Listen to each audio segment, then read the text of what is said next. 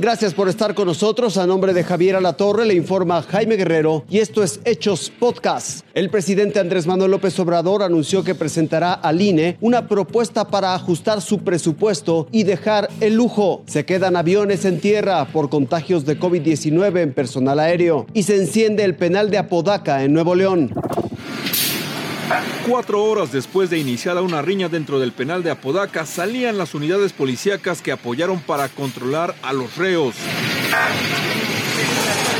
Familiares de los presos que protestaban afuera permitieron la salida de las patrullas. Cuando terminó de irse el convoy, los reclamos volvieron.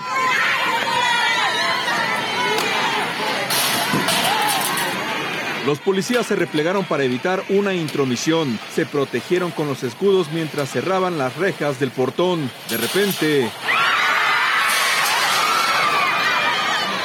La pesada puerta cayó sobre un camarógrafo y otras tres personas.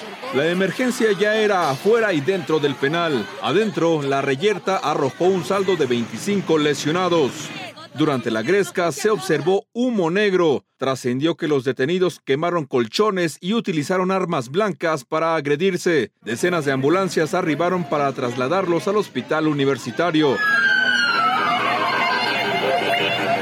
A través de una lista se informó quiénes iban en esas unidades. También hubo traslado dentro del centro de reclusión. Ya se hizo eso, la separación de los internos que tenían pugna y bueno, tenemos que tomar algunas decisiones para resguardar el orden ahí en, dentro del centro. Aún no se informa qué provocó la riña. Según el secretario de Seguridad Pública, ninguna de las lesiones es grave. Que estén tranquilos familiares, sé que es difícil porque no tienen información, saben lo que ha pasado en otras ocasiones y tienen razón en estar inquietos. A los cuatro heridos por la caída del portón también los reportan estables. Con información de Jesús Vargas, Fuerza Informativa Azteca.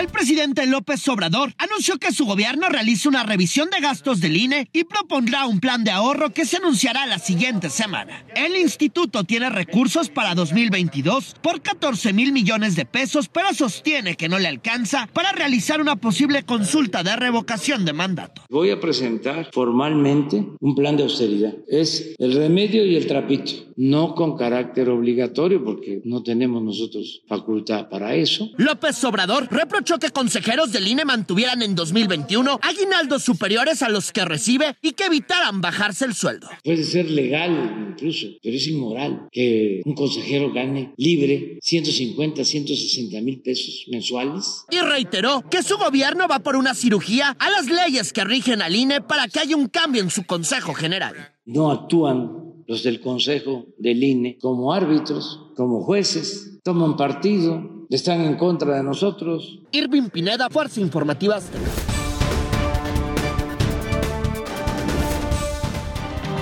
La nueva variante de COVID-19 ya también afectó las operaciones de aerolíneas en el Aeropuerto Internacional de la Ciudad de México. Nosotros nos venimos de Aguascalientes aquí a México y luego de México a, a Tijuana, pero llegando a Tijuana no pudo, creo que había neblina, no sé qué, y nos um, se regresó el, el, el El avión.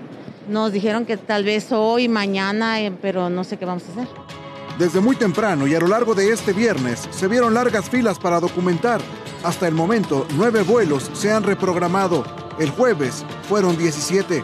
Íbamos a Guadalajara, lo cancelaron desde las 8 y media de la noche, lo movieron a las 10 y después nos bajaron del avión y ahorita estábamos en un vuelo a las 3 de la tarde. El de las 3 de la tarde lo cancelaron otra vez y nos movieron a otro de las 4.